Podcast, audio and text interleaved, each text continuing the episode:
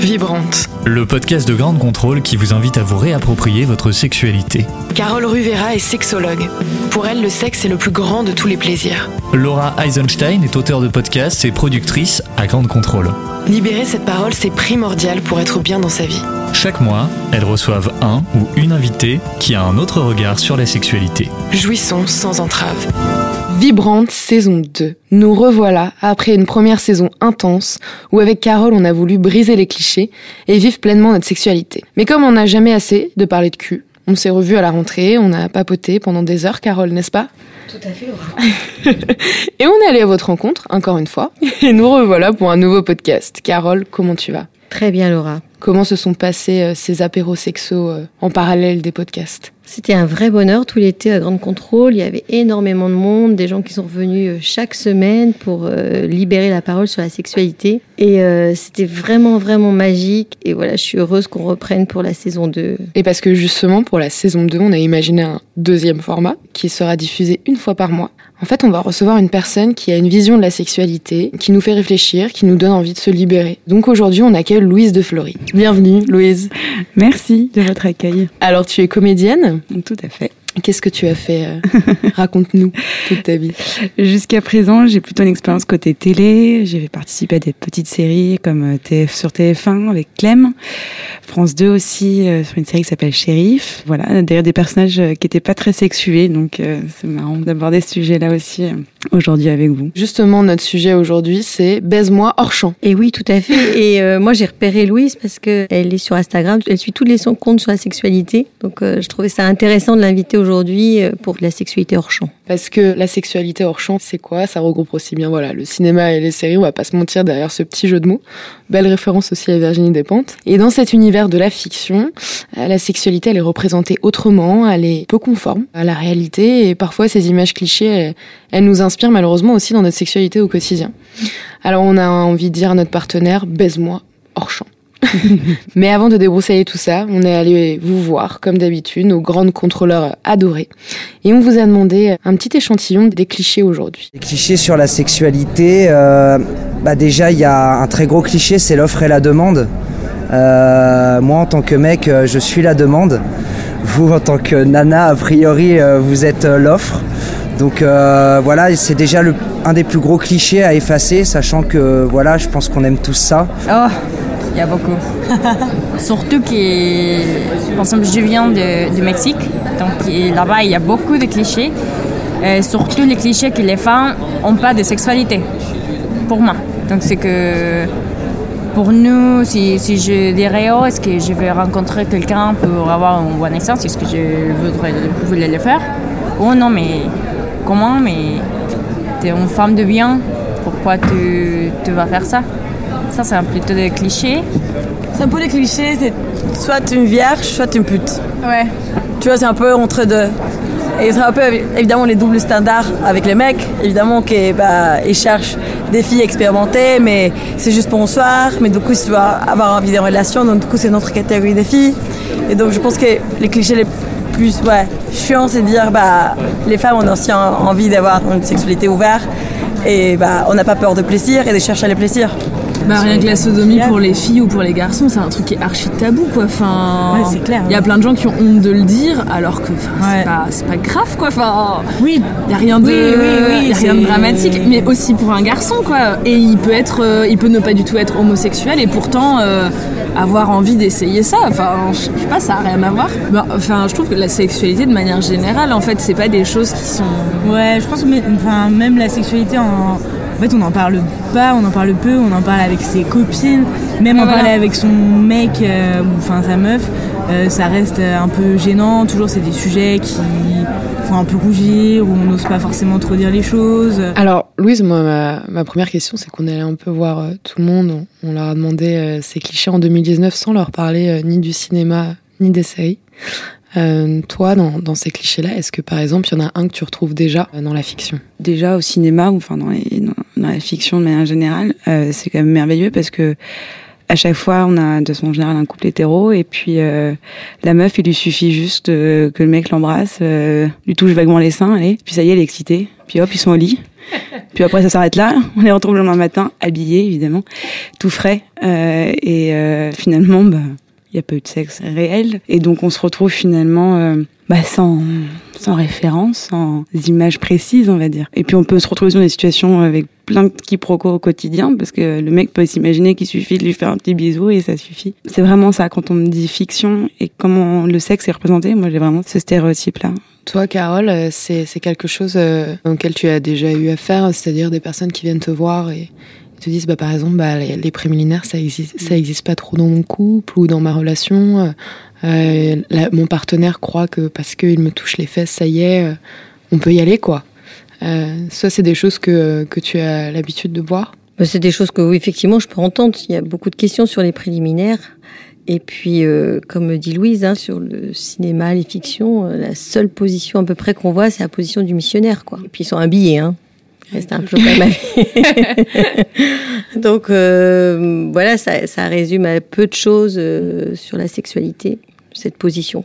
Et toi, euh, le, cliché pour toi le plus, le plus marquant euh, dans la fiction, euh, c'est lequel? C'est l'orgasme à tout prix que euh, voilà en si peu de temps euh, avec peu de découvertes quoi. C'est que tout de suite euh, la, femme a un orgasme elle gémit de plaisir et puis puis il s'est passé quoi? Alors là on n'a jamais vu les préliminaires hein, dans tous les films romantiques les préliminaires il y en a pas quoi. Louise c'est quelque chose par exemple dans ton jeu de comédienne est-ce que c'est des scènes que tu as déjà eu à faire auxquelles tu as assisté? Quelle est ta représentation de ça?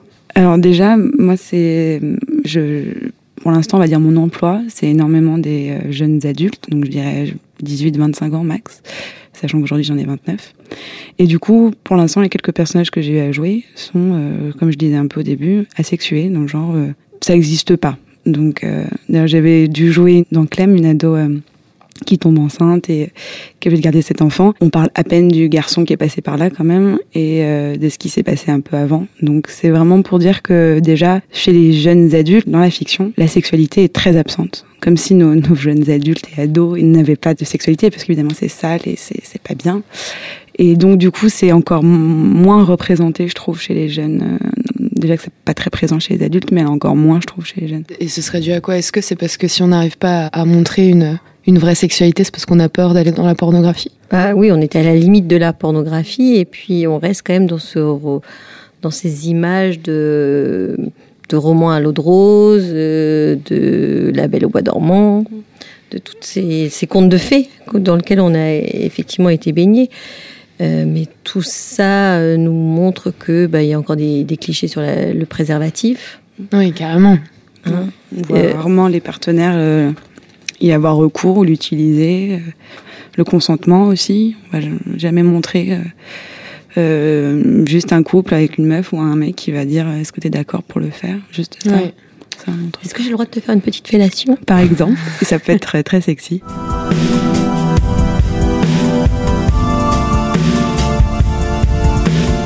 Et ça me fait penser aussi que la sexualité, elle est extrêmement lissée. C'est-à-dire que par exemple, on sait tous que dans la réalité, bah, on, va, on va galérer à décrafer son soutif ou euh, le gars va galérer à déboutonner euh, son pantalon, euh, que va y avoir une position qui va pas fonctionner parce que bah, on s'y est pas bien pris tout simplement et que ça arrive. Mm. Et on a quelque chose, je trouve, de tellement stéréotypé que quand on va rentrer dans la sexualité, on a ce truc-là de s'il y a un petit écart, s'il y a quelque chose de gauche, on se dit pas c'est pas comme au cinéma, mais on a en mode qu'est-ce qui est, qu'est-ce que l'autre va penser de moi? Qu'est-ce que et c'est pas normal dans ce cas. Il y a une sensation peut-être d'échec ou d'anormalité euh, quand ça se passe pas exactement comme on a l'habitude de le voir dans, dans les séries ou les films. Et cette recherche justement dont tu parlais, Carole, de cette euh, nécessaire découverte de l'autre à travers des préliminaires, et encore ce mot est pas très adapté parce que il peut se faire avant, après, pendant. Oui, bien sûr. Donc je sais pas quel autre mot on pourrait utiliser, mais enfin en tout cas tous ces jeux qui peuvent se mettre en place, ces découvertes qui sont nécessaires, surtout chez les dans, dans les relations au tout début de notre sexualité, de notre vie sexuelle qui sont primordiales, et ben, les jeunes, ils ne savent absolument pas quoi faire avec leur corps parce qu'on nous montre pas, parce qu'on nous l'apprend pas. Donc on se retrouve avec des garçons à vouloir aller direct droit au but, sans les mains, et ça peut faire des ravages. On retourne direct dans, dans, les clichés que nous, on, essaie de déconstruire, Carole, au début, que forcément, il faut qu'il y ait pénétration, quoi. Oui, tout à fait. Et puis c'est ça, c'est que ce côté de de pas avoir appris ce que c'était la sexualité, donc c'est un peu notre référence, c'est les séries, les films, et puis on se compare par rapport à ça, et puis par rapport à ce que tu disais, Laura, quoi. Elles sont toutes super bien coiffées, mmh. super épilées, super euh, maquillées. Euh, elles disent oui, a priori, tout le temps. et euh, enfin, pour moi, le seul film qui a été un peu révélateur de ça, c'est Bridget Jones. Où du coup, là, on la voyait, elle était déprimée, elle n'avait pas envie, mais et à la fois, quand elle est sortie, elle avait toujours une belle robe qui cachait son ventre avec un... les gaines. Ouais, ouais, ouais. les gaines. Pour moi, un des films qui est sorti de film grand public, hein, qui a commencé à sortir euh, de ça, mais qu'on en sorte parce que ça fait partie des comparaisons qu'on a toujours.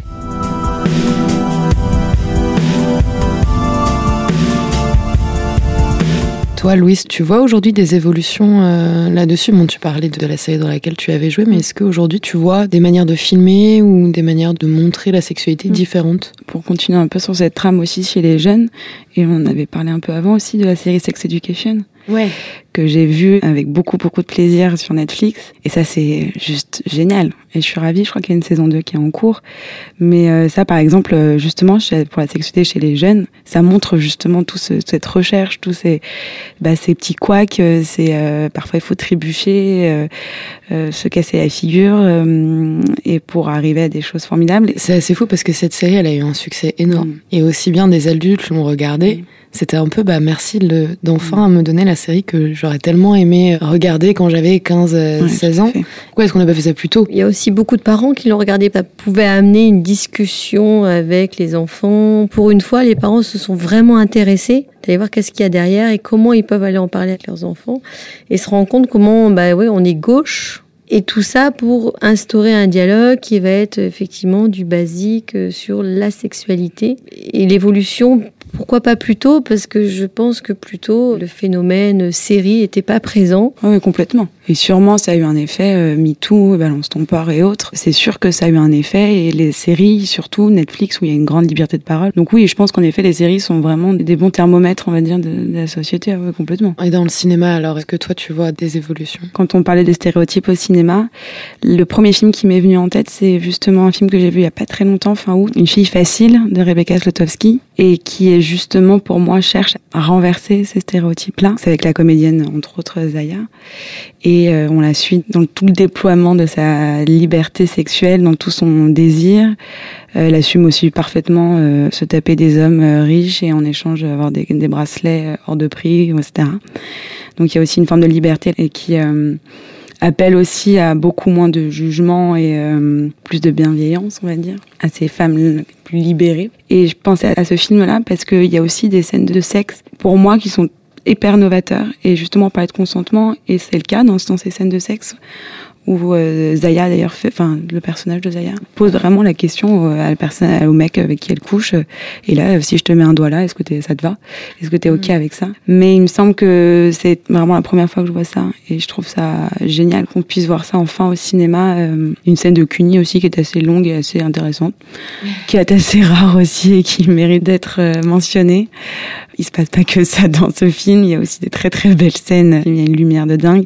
Mais voilà, c'est vraiment pour un, vent de liberté hein, sur comment filmer la sexualité et là justement avec une réalisatrice. Donc peut-être que aussi ça peut changer le regard un peu. Dans ce film, il y a la pulsion, assumer sa sexualité. Qu'est-ce qui va faire que euh, on va aussi arrêter de se juger entre nous les femmes quand on montre enfin une femme qui assume sa sexualité?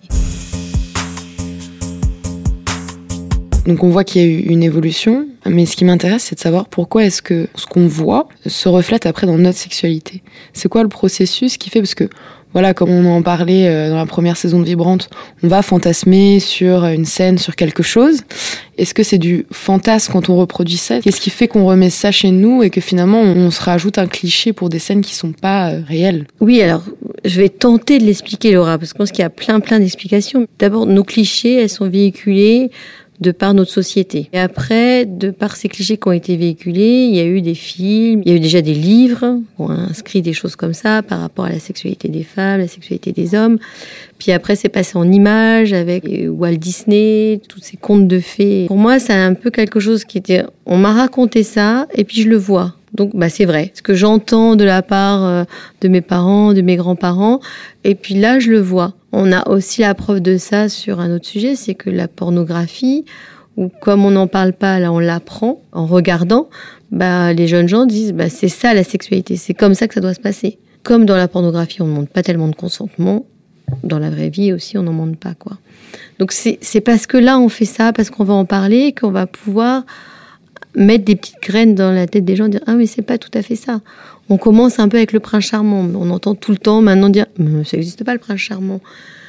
Ouais, bah, on le recherche toutes, d'accord. Et puis à l'inverse, messieurs, vous recherchez tous votre princesse parce que c'est encore dans cet euh, inconscient collectif, quoi. Donc je sais pas si je réponds vraiment à ta question, Laura, mais c'est que à un moment donné, le fait de voir, on, on se s'auto-juge je suis ou je suis pas dans cette norme. Et cette norme, en fonction de par qui elle est filmée, parce que ce que le réalisateur, euh, l'auteur écrit, euh, va faire que ça nous donne une représentation. Mais en fait, c'est sa vision à lui. Pour rebondir sur, euh, sur ce que tu disais, Carole, et je pense qu'on est donc tous euh, nourris euh, par ces fictions, par ces images, euh, inconsciemment. Ça peut rappeler cette notion de male gaze et ça réunit justement toute cette culture visuelle dominante qui est réalisée essentiellement par et pour des hommes. Et justement, du coup, pour revenir au sujet d'aujourd'hui, sur ces scènes de sexe dans les films, dans les séries, sont majoritairement réalisées par des hommes. Ces scènes de sexe, et notamment les femmes, sont du coup vues par des hommes. Et donc je pense que ça change tout et c'est pour ça aussi qu'on a l'impression parfois de voir des scènes limite porno. Je pense notamment au film d'Adèle voilà, où c'est un enfer parce que j'ai encore regardé ce matin pour être bien sûr, on, on y est bien. On a des, des, gros plans sur les gros seins, les grosses fesses de la nana et euh, sur son plaisir à elle qui est exclusivement donné par un homme. Elle est complètement passive dans la scène euh, de sexe. Elle gémit euh, comme si on était dans un film YouPorn et clairement elle est complètement passive. Ça alimente complètement ces fameux stéréotypes que la femme elle n'a pas de sexualité, pas de désir, qu'on va pas chercher à savoir si elle est excitée, si elle en a envie ou non. Elle peut pas, euh, encore une fois, prendre son plaisir en main et être active et donner du plaisir elle-même en retour à l'homme. Comme c'est fait par des hommes, c'est là qu'il a joué leur fantasme. Ils vont filmer ce sur quoi ils sont en train de fantasmer. Ce fantasme-là, ça correspond à eux, à peut-être d'autres personnes mais pas une majorité de personnes. On retombe sur certains clichés, bah, la femme, elle fait semblant, euh, parce que voilà, parce que c'est et c'est monsieur qui donne du plaisir. Et bon, on en a déjà parlé, mais c'est pas du tout ça la sexualité. On en reparlera. non, non, monsieur nous donne pas de plaisir ou on ne fait pas semblant. On fait ça à deux. ou plusieurs. Hein. fait ce qu'il veut, évidemment. Donc maintenant, on va enfin pouvoir baiser euh, hors champ et dire à, son partenaire ou à son coup d'un soir euh, cette fois-ci je veux que tu me baises hors champ. Merci Louise d'être venue euh, sur le plateau, c'était on, était ravis, tu es la première invitée de ce nouveau format de Vibrante. Merci Carole pour euh, tous tes, conseils et ton savoir sur la sexualité et puis on se retrouve très rapidement donc le mois prochain avec un autre sujet et un ou une autre invitée surprise. Merci beaucoup. Merci. C'était Vibrant. Vibrante. Un podcast de Grande Contrôle réalisé par Anthony Aron. Chaque mois, Carole et Laura discutent de sujets tabous sur la sexualité pour libérer la parole et être bien dans son intimité. À écouter sur toutes les plateformes de podcast.